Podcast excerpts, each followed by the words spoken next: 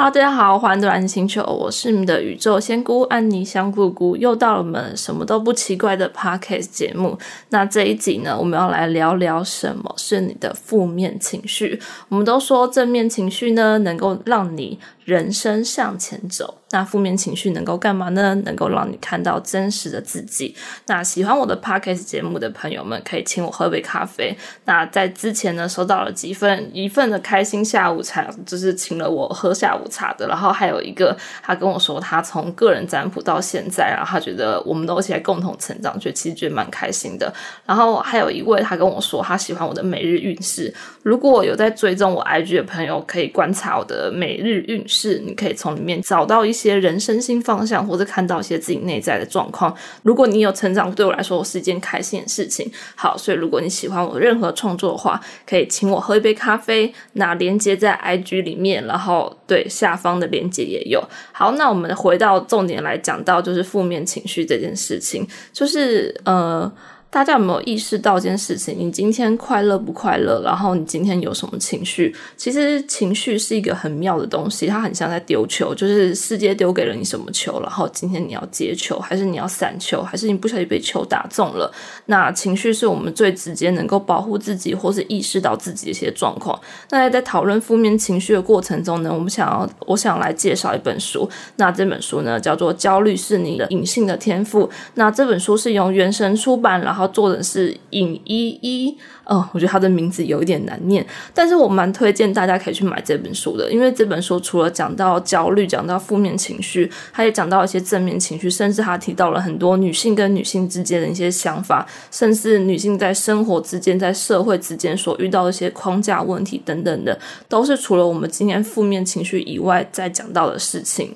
好，那我们今天呢，就先来讲我们的第一件事情。在书中的五十九页呢，有提到一件事情：唯一的出路是对自己负责。所以你今天有任何的情绪，其实你是要对自己负责的。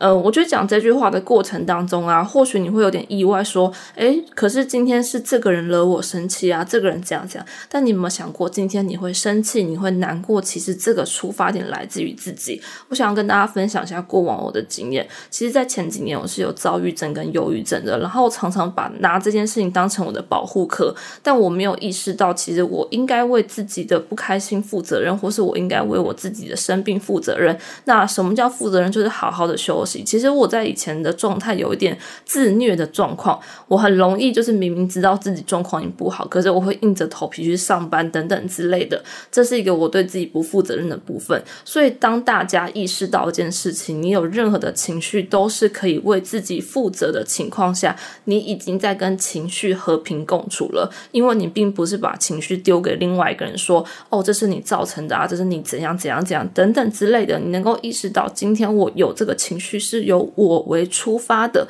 当你意识到这件事情的时候，疗愈就开始发生了。好，那我们今天呢？来看看用塔罗牌看一下你目前的身心状态如何。我们有三个选择，分别是一二三这样子。那在选择完之后，我们就进入解答时间。那我们用三到五秒的时间来想一下喽。好，选到第一组的朋友，你们拿到的叫做宝剑二的逆位。现阶段拿你们的身心状态，我能够说过去的你们其实比较紧绷，你们容易配合外界，或是因为外界有什么样的风吹草动而受到影响这种感觉。但是呢，最近的你们开始拿回自己的力量喽，意识到就是呃，这个情绪是你的，这个情绪是我的。呃，应该说，其实，在我们的生命当中，我们很容易被别人触发到情绪点，而让自己拥有情绪。可是我们会不。知道这个情绪到底是他人的还是自己的？举一个最简单的例子来说好了，今天一个很。呃，很让你生气的一件事情，那你要去意识到这个生气是合理的还是不合理的，还是你是在帮对方生气？当你已经有这样的意识的时候，你就能够区分到情绪是来自于自己还是他人这件事情。所以选到第一组的朋友，其实算蛮恭喜你们，因为你们算是慢慢打开心房，而且你们能够把自己跟他人的情绪做个分隔，甚至能够意识到底此时此刻自己是什么样的情绪。我觉得这是一个还蛮好的事情，甚至在。在未来更建议你们可以沟通，表达出自己的感觉，这会对你们未来在身心灵或者在任何的状态下是更。嗯更加的完整，或是更加的一个美好的状态。那我们来看一下第二组的朋友。第二组的朋友，我觉得你们呃前阵子应该过了就是蛮辛苦的一个道路，因为我们拿到拿到了宝剑十的逆位。我现在用这副塔罗牌，它叫摩登塔罗牌。然后这个宝剑十的人啊，他就是明明就已经被剑真的插得满满的，可是他就是还手握着手机。呃，但是我们拿到逆位，所以代表你人生开始要转折点的出现了。但我能够说，前阵子你可能因为人与人之间的关系啊，或者自己的情绪的部分呢，把自己搞得非常忧郁、非常焦虑啊，或者是一直在忙碌等等情况下。但是现阶段的你在听 podcast，你可能跟着我一起走到了一个放松的状态，甚至你意识到应该要给自己什么样休息空间，以及选到第二组朋友，我觉得你们非常容易承担责任这件事情，就是什么事情都我扛，什么。事情我扛，什么事情我做，这样子，然后渐渐的你被这些声音给压垮，这都不是你做不好，而是因为你太在乎，你太想把事情做好了。所以选到第二组朋友，你们慢慢的知道应该要把怎样的责任还给给对方，然后什么事情是自己该做的事情，甚至你们帮自己找到了很多的休息时间跟空间，让自己有喘口气的这种感觉。以及呢，第二组朋友，我想要告诉你们，因为宝剑十的逆位意味着重生的意思，所以跟着我们。去选牌的你，如果你选到第二组，我想要恭喜你，你的人生也在蜕变、在重生的时间点上。接下来我们就来看第三组喽。好，第三组朋友，我们拿到了圣杯七的正位。这张牌呢，代表你目前的身心状况呢，其实是一个有点胡思乱想状况。第一个状态来讲的是说，其实你有很多事情要做，可是你不知道到底要什么，要什么为第一优先来做。那非常建议选到第三组朋友，我们先做一件事情，拿起你的笔记本，把你想做的事情写下来。写下来之后呢，看哪些事情是真正可以执行的，然后一步一步的做。第二点呢，就是你想太多了，你担。担心太多，你焦虑太多了，你可能在从今天担心的事情，担心到月底会发生的事情，担心到明年会发生的事情等等的。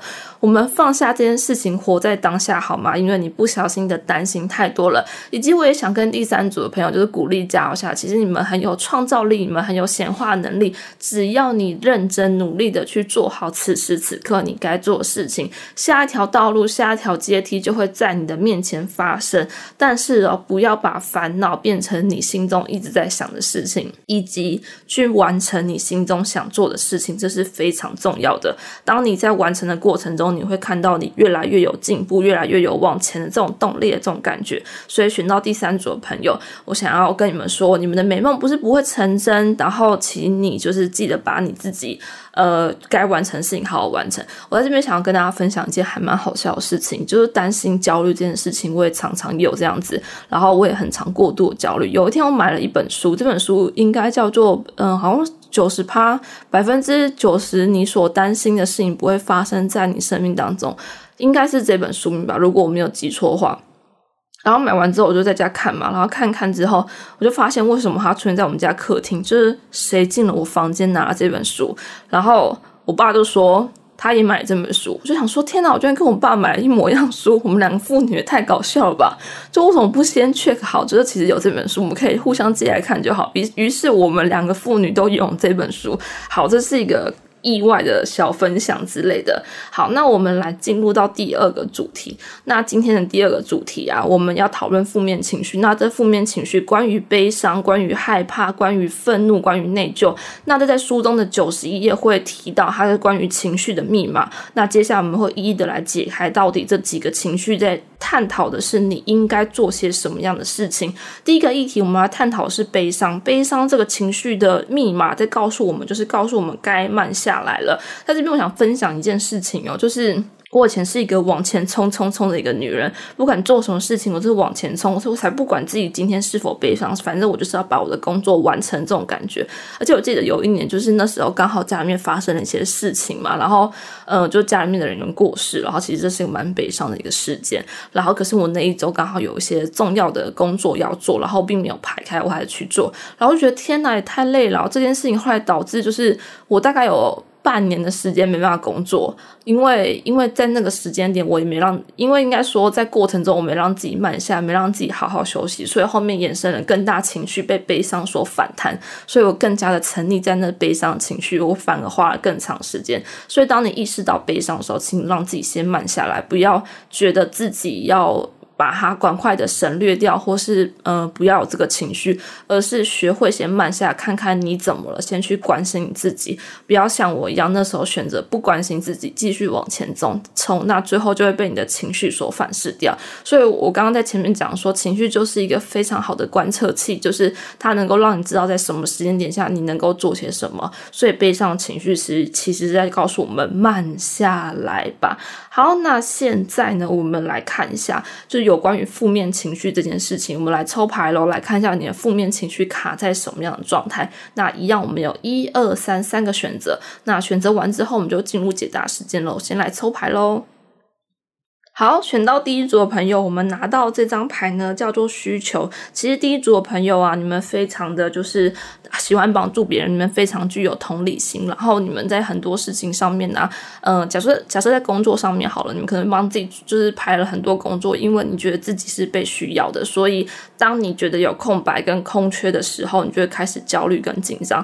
所以这张牌要回到原生家庭里面去看到，你有没有被值得的去被鼓励过？你有没有好好的支持自己，觉得自己真的好棒棒过？因为选到需求的这些主牌啊，通常都是来自于不够的原生家庭的支持，或是自己不够支持于自己，所以在很多事情上面会不断的用各种事件来补足，甚至在这张牌面看到一种拯救的心态，就是你可能会太过为别人着想了，而没有自己的这个部分。所以在这组牌里面要意识到一件事情是：你们能不能够去支持自己，而且能不能够在真的连休息时间的时候，也觉得自己耍飞时间是很棒的事情，去享受。其中这种感觉，因为在这组牌真的很容易会把他人的事情当成自己的事情，然后又会过度的投入，然后甚至如果没有帮上忙的时候，可能还会批评跟呃觉得苛求自己，觉得自己是不是没有做好之类的。所以在这组牌面，记得在任何事情下面，你要帮自己设一个底线，而不是一直觉得自己要做到完美、做到完整、最好这种感觉，而是有做了可以去修正。那如果对方没有得到任何嗯你觉得你看得到的，就是期待点，那。也不要觉得自己做不好，因为你已经努力了，就是去学的去赞美自己，是在第一组的部分。那接下来我们来看一下第二组的部分。第二组啊，我们就拿到了一张叫恐惧的牌。其实我觉得第二组的朋友，你们是被吓到长大的，就是很多时候小时候可能你的父母跟你说不能做什么，或者怎样或怎样，或是你很容易担心，觉得自己应该要把什么事情都 cover 的刚刚好。但其实这都是你自己内在小我的杂音，就是这些事情都没有这么的恐怖，而。且如果你真的去面对了，真的去执行了，这些事情都不会真实的发生在你生命当中。就是你把这些事情夸张化了、恐惧化了。不过我觉得，呃，你可以回想看看到底是在过去曾经发生过什么样的事情跟事件点，让你拥有了这种负面的情绪或负面的经验。因为负面的经验确实会影响我们在做任何事情的这种状况。在这边分享一件事情好了，其实在我的人生中，围绕的尊重跟被。被尊重这件议题，然后我曾经也是一个不被，就是很容易。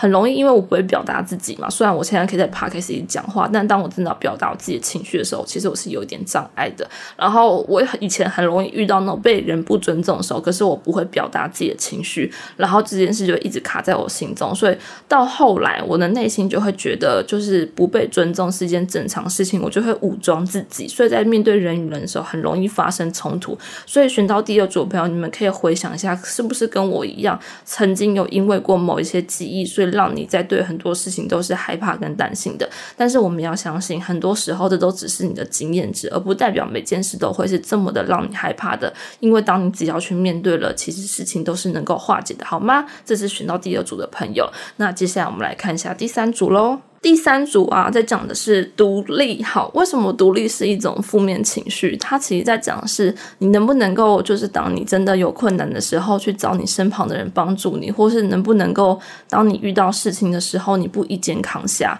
就是这组的朋友啊，你们可能在你的小时候，你是活得很，呃，就是父母可能很忙，所以你都是一个独立成长的孩子，所以你不习惯去麻烦别人，而且你觉得麻烦别人这件事情可能很奇怪，或是会让你觉得。呃过意不去这种感觉。但其实，在你的生命当中，你会跟很多人不同合作。毕竟人与人之间是群体的动物，所以相对而言，呃，当你遇到事情的时候，你要记得，曾经你也是一个非常善良、乐意帮助别人的人。所以，当你遇到事情的时候，别人一定也会很乐意帮助你。但是，你要把你需要的事情说出口、讲出来，才会得到你真正的需要跟被帮助的这种感觉。以上呢，就是我们三组的负面情绪部分。第二个，我们来探探讨的情绪点叫做害怕。害怕这情绪在告诉你什么？他在叫你注意安全。但其实害怕跟焦虑，我觉得它是差不多的。但是呢，我们今天来区分一下害怕跟焦虑是什么。害怕比较像是我今天要坐云霄飞车了，我觉得好恐怖哦，这种感觉；或是我明天要开一场会，我觉得有点恐怖，有点害怕。但是焦虑它比较像是我在为了三个月后的事情在想，我在为了一个月后的事情，我在为半年以后的事情在想。所以基本上，我觉得是害怕会衍生出焦虑的情绪，焦虑像是多一点的害怕说。堆叠在一起的这种感觉，所以焦虑是会担心很未来的事情，害怕比较像是担心眼前的事情。所以拥有害怕的情绪，拥有焦虑的情绪都是非常正常的，因为你想活在一个有安全感的这部分。其实在这本书里面有提到一件事情，就是呃，当你觉得一直想过着有安全感的生活，其实是一个很没有安全感的事情，不如就放掉安全感这件事情，反而是安全的。因为呢，你意识到每件事情都是你去尝试之后，而不是带着一种。害怕的滤镜、跟焦虑的滤镜，或是不安全感的滤镜去看这件事情，而是带着一种就是我就先去尝试看看，当发生事情的时候，我都相信我能够解决这种状态去呃解决你眼前事情。你同时可以跨越焦虑这个情绪，也可以同时跨越不安全感这个情绪。好，这个以上呢，就是我们在分享害怕的情情绪，其实叫你要注意安全这件事情。但这也是蛮正常的，就是人嘛嘛都是需要有。安全感存在的，但是我们不要被过度的安全感所包覆在你的生命当中，而是尝试的去尝试一下下，尝试着去看看，或许呃，这世界没有像你想象中这么的害怕跟这么的恐惧，你或许会在害怕另外面看到一个新的风景。那接下来我们的塔罗牌测验，我们要来测试一下你的潜意识的情绪是如何的。那一样哦，我们有一二三的选牌，那这样子你在你选完之后，我们就会看一下你的潜意识的情绪。那在解潜意识的情绪之前呢，就是今天呢，总觉得讲话有点微卡，我们来请一下天使，看一下今天是哪位天使降临我们的 podcast 呢？哇，我们拿到了雅列尔，他在讲是展开你的翅膀，他讲是现在不要退缩，此时正是你要准备起飞的时刻。所以其他也在鼓励着我，就是继续的好好的讲下去吧。好，所以无论呃现在的你在做什么样的事情，那呃继续努力下去，继续往你想要的方向前进。因为现在正是你展翅高飞的时候。所以当你意识到你负面情绪的时候，或许它也是能够让你更加知道你是谁这个议题。好，我们来看一下你的潜意识的情绪如何喽。接下来我们一样会有一二三的选牌。好，那选到第一组朋友。选到第一组的朋友呢，你能够让你的人生顺流吗？因为呢，他在讲说你的潜意识啊，就像一杯就是。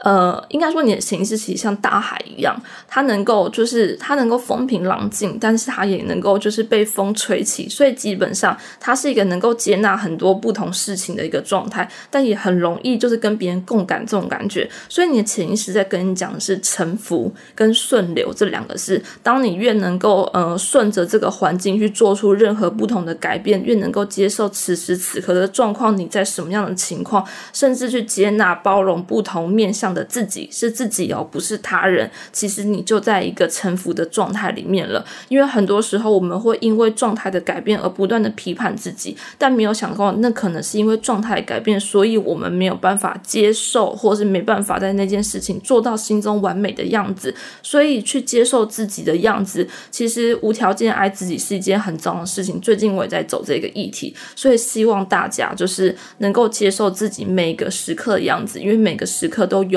你的美好存在。好，接下来我们来看一下第二组喽。第二组的朋友啊，我们拿到了一张餐桌的牌，所以第二组的朋友啊，我觉得你的潜意识在告诉你，静下心来是一件非常重要的事情，因为你太久啊都没有好好意识自己的情绪了，你都觉得情绪来了，情绪走了，或者把情绪先放在一旁，因为你觉得有更重要的事情，你已经有好久好久没有好好的倾听自己内在的声音到底是什么了，因为你不知道你的内在声音是什么，所以你更需要停下来去想想。此时的你正感觉是什么？是担心的感觉，是害怕感觉，是焦虑的感觉？那这些感觉为什么会从头出现呢？还是你是用工作来逃避？你是用其他事情来逃避？我觉得第二组的朋友不要再逃避了，你就给自己一顿吃饭的时间，把你的电视关掉，手机拿掉，好好的享受跟自己的对话过程中，你会知道此时的你需要什么。或许是整理衣柜，好好的整理你的心境，你会看到，呃，这些情绪正在意识。着你可能可以做改变了。我觉得透过这些情绪的方式，确实能够让自己感觉到。一些不一样，像前几天我为了一件事情在生气，然后我就不断在想说，那我要回那我要回那个人吗？还是我不要回那个人？后来我鼓起勇气回那个人，我就不气了，因为我觉得哦，原来因为我为了自己发声，然后我为自己站出来，所以我就没有那么生气。所以其实我在气我自己不够为自己能够站出来说出自己的立场。所以当你意识到你自己什么情绪时候，我们都可以回到自己身上，为什么为了这件事而感到有这个感觉？好，接下来我们来看一下。第三组喽，第三组啊，我们拿到了一张欲望的一张牌。那这张牌它其实在讲内心啊，你的潜意识有好多好多想做的事情，甚至你有好多好多的愤怒跟不开心，或是很多情绪是没有被消化的。我觉得第三组的朋友啊，非常适合去海边吼一吼，去山上叫一叫，跑一跑，去运动一下这种感觉。因为其实你的生活非常的忙碌，甚至你没有这么多时间去处理愤怒这个情绪，或者是不开心这个情绪。因为在你的工作环境里面，或在你的身边，你被呃。磕在了一个状态下，是你只能维持这个良好的状况。可是我觉得，在我们的工作情况下，确实我们得维持一定的专业程度等等之类。但是回到了家，这就是你好好需要去释放自己能量的时候。选到第三组的朋友，你的潜意识在告诉你去运动吧，去画画吧，去跳舞吧，去释放你身体的那些负面情绪。因为他他都因为情绪是藏在你身体里面，它是需要被发泄出来。而且你们甚至比第二组的朋友再严重一。点点，因为我们的情绪被藏得很深很深，这种感觉，所以需要通过一些动态的静心模式，让这些负面情绪能够发泄出来。当你发泄出来的时候，你会发现，其实，在生活当中，你可以有更有勇气去面对明天在发生的事情，或是更多。呃，因为第三组的朋友，我觉得你们其实很害怕被改变。当被改变的事情的时候，你们会开始焦虑。可是，这是因为累积在你生命中已经有很多负面情绪这种关系，所以透过动态静心的方式，它能够有效的排解你的负面。情绪也能够让你有更多新的能量流动在你生命当中。流动是一个很重要的呃两个字，把它框起来。对，这是很重要的事情。当你有负面情绪出去，你就会有好的能量来到你的生命当中。好，以上呢就是我们在分享害怕这情绪的潜意识情绪如何的塔罗牌的部分。那接下来呢，我们要来讨论的第三个情绪叫做愤怒。愤怒这个情绪呢，叫做迎战跟顺从这两件事情。呃，刚刚啊，我们在解牌的过程中，我们是不是有提到愤怒这件事情？其实我以前是一个蛮愤世嫉俗的一个人，在工作里面，在因为在我前一份占卜工作的时候，其实我是一个蛮没有界限的一个人，就是我不断的遇到挑战我的客户，然后我又是一个很容易沉浸在自己负面情绪的人，所以我就会觉得会不会每个客户都是为了挑战而挑战而来？当然，我会在占卜过程中意识到，就是或许对方他不这个意思，他是真正的来解决问题的，但是。因为我有了先入为主的观念，所以我很多时候在工作中是迎战的这种状况。可是我忘记有，其实我是在身心灵的领域，我并不是在一个，就是我不是在，我不是在广告业，不在媒体业这种，好像随时随刻随地地道打仗。我们是一个慢慢来的一个行业，可是我却用了迎战的方式，所以呃，愤怒的情绪也一直在我心中是没有排泄掉的。所以那后来那段时间。呃，我也花了很长时间，透过去年的休息跟静养，然后重新回归到自己，我才慢慢的把愤怒这件事情发泄掉，然后我也重新意识到，原来我要先学会尊重自己，学会划清界限，然后我才能够让愤怒这件事情不再的一昧的在我生命中上演。所以确实，我现在过上了一个爱与和平的日子。我觉得相对于之前了，但是我觉得是开心的。所以我们来看一下，到底你要怎么样跟你的情绪共存。然后这是我们第四个塔罗题目，就是你该如如何跟自己的情绪是一个共存的状态。那一样，我们会抽牌，抽三张牌，看一下。呃，因为唯有你意识到你的情绪，然后当你接受这个情绪，你跟这情绪共存了，那这情绪才会被排解掉，才会被真正的就是能够吸收消化掉。如果你一直不断是排斥这个情绪来到你生命当中，那这情绪只会反应的越来越大，这种感觉。所以我们的题目是如何跟自己的情绪共存。那我们一样一二三个题目，那接下来我们就来看一下你要如何跟情绪共存喽。呃，我们第一张牌第一个选择拿到是宝剑九的逆位。这张牌呢是一个在睡梦中里面惊醒的一个人，所以睡觉是对你而言是一个非常之重要的状态。所以要怎么样跟自己的情绪共存？我觉得第一组的朋友，你们很容易在梦里面会帮自己清理自己的负面情绪。还有另外一个状况是建议你好好的睡眠，好好的休息跟睡觉这件事对你来说非常重要。甚至我觉得第一组朋友，你们真的在工作压力中非常的大，所以有一个好好的睡眠对。对你而言是一件重要的事情，以及我觉得第一组的朋友啊，你们也非常适合用冥想的方式去意识自己的情绪，就是在冥想的时候先放空自己。当你越放的越空，你越能够意识此时此刻情绪跟心情是混乱的还是稳定的。是混乱的也没关系，也不用苛责自己，因为是混乱的是一件很正常的事情。所以基本上，我觉得第一组的朋友啊，你们很适合用冥想的方式，好好睡眠的方式，能够让自己沉淀下来。能。能够跟你的情绪共存，呃，这边跟情绪共存啊，而不是。不是说就是你不要有愤怒的情绪，而是当有愤怒的时候，你跟愤怒共存，去意识到为了什么事情而感到愤怒。当你有害怕情绪的时候，跟害怕共存，为什么你有害怕这个情绪？我觉得一切都可以慢慢来，因为我也是经过了很长的时间才知道到底要怎么跟情绪做好朋友这样子。好，接下来我们来看一下第二组的朋友喽。第二组的朋友，我们拿到的是力量牌。好，这张牌呢是一张摸在摸狮子的一张牌，所以你要怎么跟你的情绪共存？哎。首先呢，就是比较苛责自己，就是我觉得第二组朋友你们稍稍微啊心态比较急了一点点，或是你们做事情的时候比较在意答案等等之类的，你们的人生非常需要慢下来跟静下心的这种感觉。就是当你有任何情绪出现的时候，你先不要忙着把它放在一边，或者忙着说啊怎么又发生这种事情，真的好烦哦。没有，我们去意识一下，为什么这个情绪又出现了？是自己觉得自己哪里不够好，或是哪个地方又被提醒到了？情绪真的就是一个。个提醒点，所以当你又有这个情绪的时候，他可能在反复的提醒什么事情不断在你生命中要发生，然后是你要去意识什么样的事情等等之类这种感觉，甚至呢，他可能这个不断反复在发生的情绪，自然在讲你的人生课题跟你的人生议题，这是一个非常重要的事情。当你有意识到你要如何去面对这课题的时候，呃，情绪会帮你很大一个忙，让你更了解你自己，甚至知道该怎么跟自己相处，跟他人。人相处。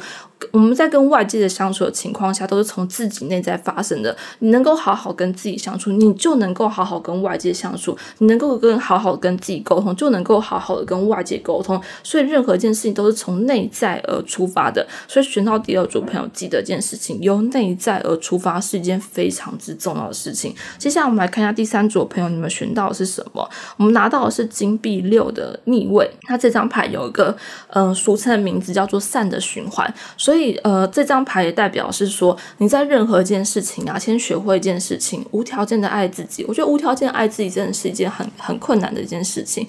呃，我有在用欧拉索玛系统，我现在就在用无条件爱自己的这一瓶。那选择不批判自己，选择不去苛责自己。就算今天遇到一个让你有挫败的事情，你都去经验这件事情，这就是无条件爱自己。因为毕竟我们来到的地球上，我们是为了探险，为了经验，而不是为了去苛责自己，想要让自己变得更完美。在这世界上没有完美的人，只有去经验这个事件，只有去探索各种不同的可能性。所以，我觉得第三组的朋友，你们要记得一件事情：在发生任何一件事情的时候，先不要忙着先批判、先苛责自。己，或是忙着去焦虑，去问自己怎么会这样，为什么自己没做好，不要做这件事情。我们做这件事情是，那接下来我在这件事情里面，我能够再做些什么，或者我是不是应该要停下来了？我是不是要给自己一点休息的空间，好好的善待自己？因为当你能够对自己拥有一个善的循环的时候，同时这世界也会善待你哦。这是一个宇宙法则，教给你们，所以记得好好的对待自己，就是能够得到宇宙最真诚的爱。好，以上呢就是我们第三个情绪的介绍。那接下来呢，我们来探讨的就是呃内疚这个情绪。其实我觉得内疚的情绪是一个非常复杂的情绪，因为内疚的情绪通常都来自于就是想要获得原谅跟解决问题的这种感觉。举一个例子来说，好，了，就像我很长，因为我的时间排的很满，然后可能会需要就是呃删掉某几个。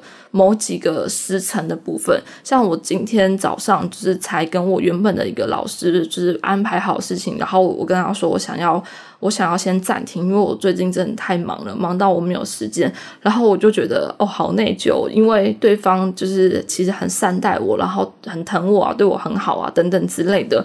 然后我就直接的、很直白的讲出我的感受，那也很快的得到一个被谅解这种感觉，所以我这个内疚情绪就解决了。但是想要再多探讨一点事情是，并不是每个人可能都像我这么顺利。当我说出了我的状况，就是我觉得伤害了对方，或者我觉得我呃。浪费了对方的时间等等之类，就可以立刻获得原谅。如果你没有办法马上获得原谅的话，其实也没关系，因为你已经把事情说出来了。那对方的情绪在什么样的情况下？记得我们刚刚一开始第一句话是：每个人都应该为自己的情绪负责任。所以，当你已经意识到把这件事情说清楚、讲明白之后，那对方要怎样的情绪是合理的还是不合理的？记得先切割，因为你已经把自己想要被获得原谅、想解决问题的方式提出来的。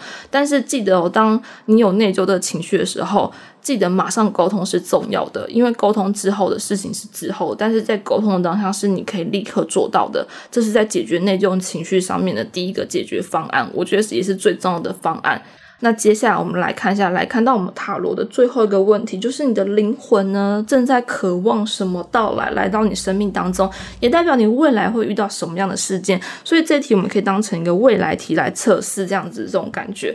好，一样我们会有一二三个选择，那选择完之后，我们就会进入解答时间喽。你的灵魂渴望什么？这可能是你的人生课题，也代表你接下来要遇到的事件点。选到第一组的朋友，金币五的朋友，好。我们先给金币五的朋友选到第一组朋友，我们先给自己一个大大的拥抱，在自己的生命当中，过去的这一段时间内，活的就又辛苦又焦虑，你即将走出焦虑的世界，而且你即将迎来丰盛的人生在你生命当中。所以你心目中所想的工作、所想的爱情、所想任何事情，可能都会发生在你生命当中，因为你本来就是一个懂得分享、懂得善待别人的人。所以当你懂得善待自己，这地球的宇宙也会善待于你。这是第一组的一个。选择，所以你的灵魂正渴望你善待你自己，因为当你善待你自己，宇宙就会好好的善待你，会完成你任何想要做的事情。所以祝福第一组的朋友。好，接下来我们来看一下第二组喽。